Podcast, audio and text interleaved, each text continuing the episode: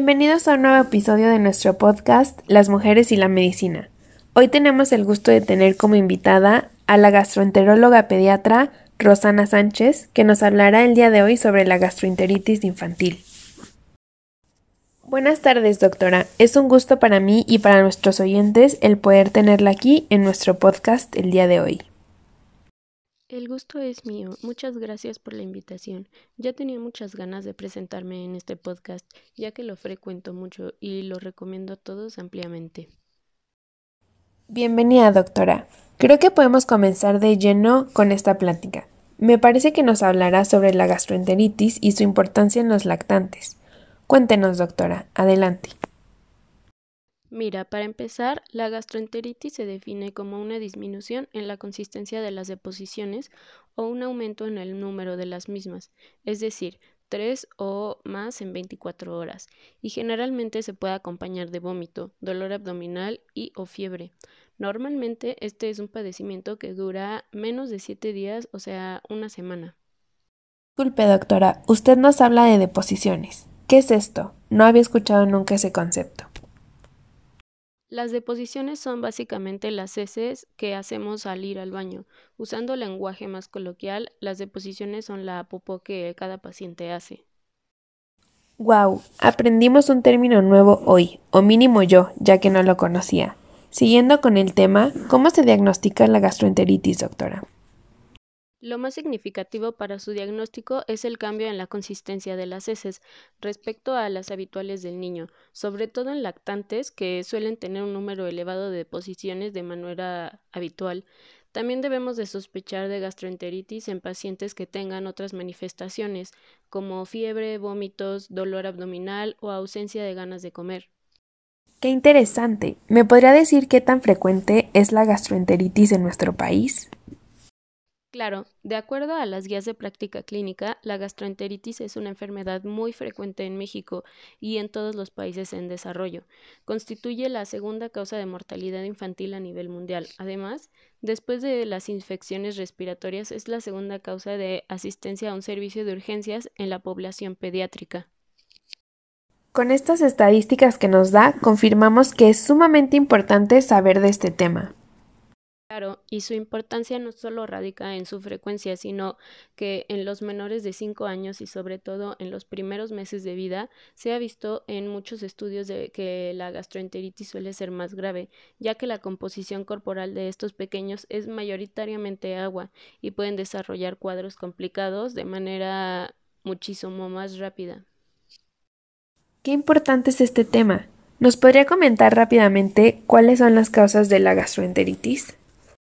Sí, la causa más frecuente son las infecciones gastrointestinales que suelen ser causadas principalmente por virus y en algunas veces bacterias. Otras causas menos comunes son las infecciones extraintestinales, alergias alimentarias y trastornos de malabsorción, problemas endocrinos, entre otros. Entonces, al ser algo tan común, supongo que se debe saber abordar de la manera más adecuada. ¿Me podría comentar un poco sobre la manera en que se atienden estos pacientes? al llegar un paciente para recibir atención médica, el dato más relevante mediante el cual vamos a basar el tratamiento y el pronóstico es la deshidratación. Como se mencionó, lo más importante para su diagnóstico es el cambio en la consistencia y seguido de este el número de las deposiciones, pero los niños pueden presentar también fiebre, vómitos, dolor abdominal o ausencia de ganas de comer y dependiendo de estos signos podremos conocer si la infección fue causada por virus o bacterias para brindar un mejor tratamiento. Doctora, usted nos habla de deshidratación. ¿Qué tiene que ver esta con la gastroenteritis? Ok, la gastroenteritis, que como acabamos de mencionar, consiste en un cuadro que cursa con lo que popularmente se conoce como diarrea y otras molestias, muchas veces lleva a estados de deshidratación, ya que al ser las deposiciones más líquidas de lo normal y también al ser acompañadas muchas veces de vómitos, los pacientes eh, tienen pérdidas muy importantes de agua que en estados normales no tendrían. Qué interesante, doctora. En cuanto a la deshidratación, ¿cómo se define esta? La deshidratación es una afección que consiste en una deficiencia de líquidos en el organismo.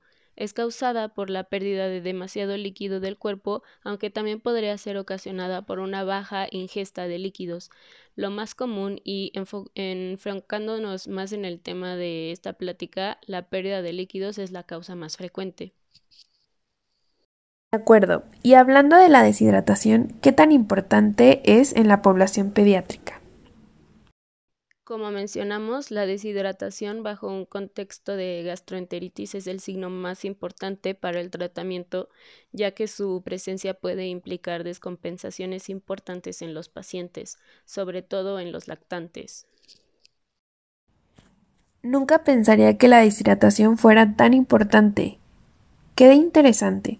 ¿Cómo determinan ustedes si tienen un paciente con deshidratación y su gravedad en caso de estar presente? Para diagnosticarla es importante preguntar el número, frecuencia y consistencia de las deposiciones, así como otros síntomas y signos clínicos presentes.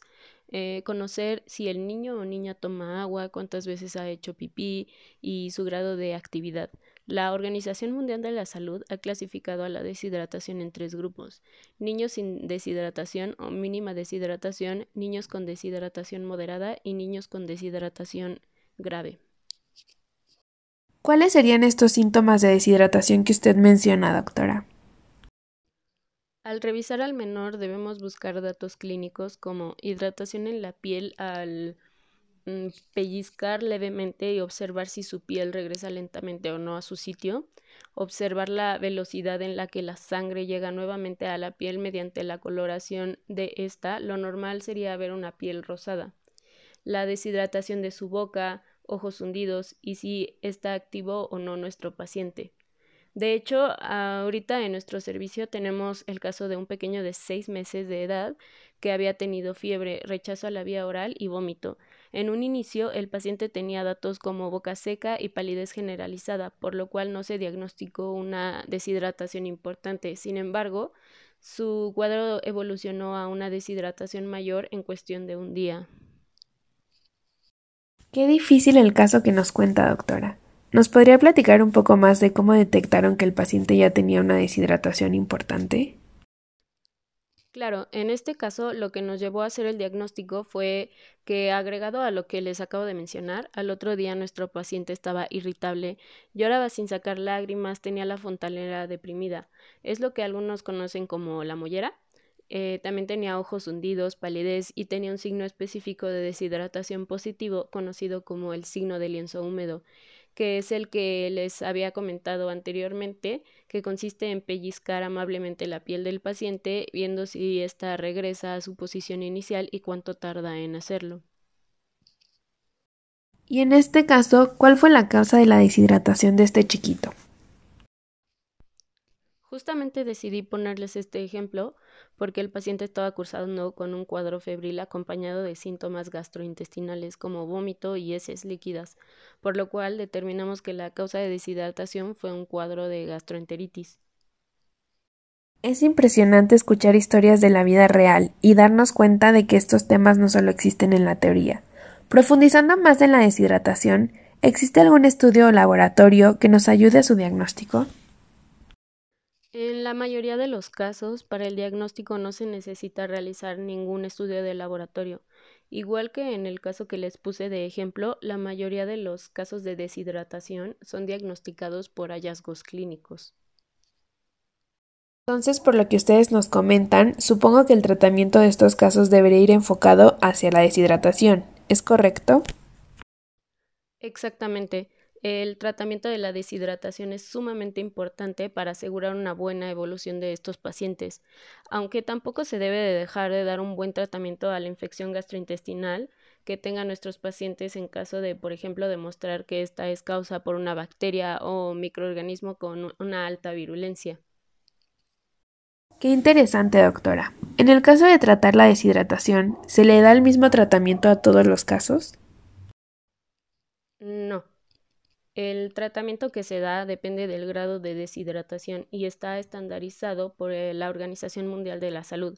Por ejemplo, en niños sin deshidratación usaremos el plan A, que consiste en dar más líquidos de lo habitual, a cucharaditas o sorbos. En niños con deshidratación moderada se utilizará el plan B, y daremos suero vida oral en cuatro horas. Finalmente, en el plan C es para menores con deshidratación grave, a quienes debemos atender en el hospital y administrar hidratación vía intravenosa.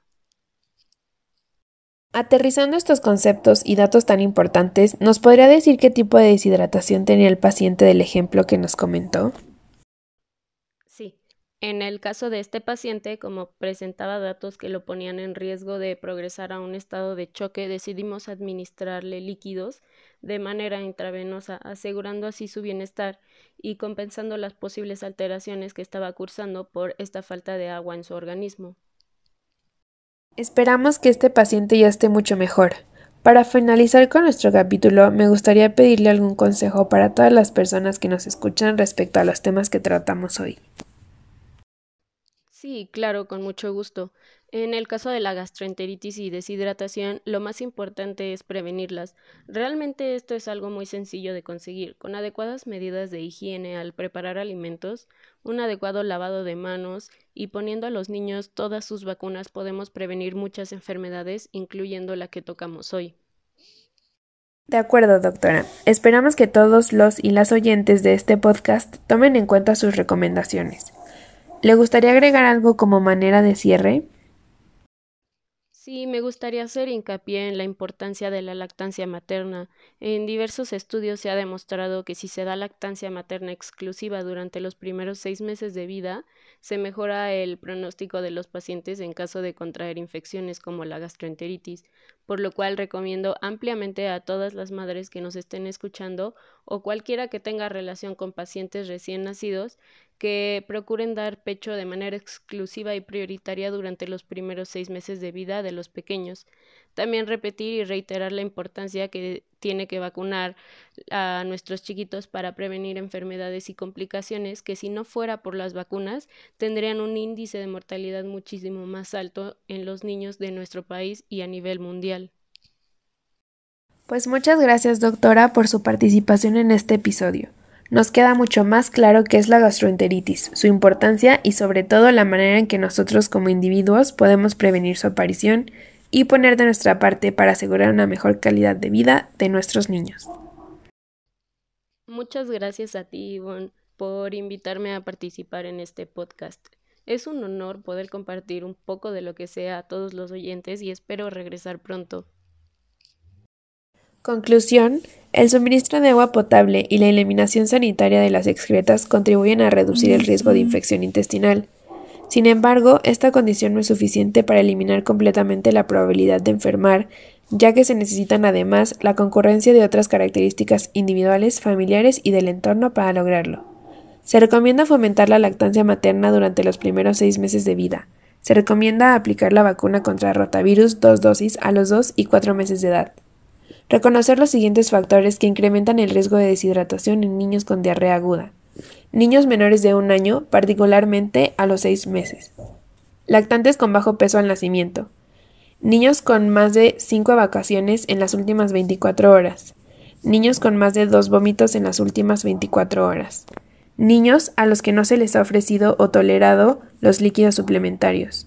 Lactantes que no han recibido lactancia materna durante la enfermedad Niños con signos de desnutrición.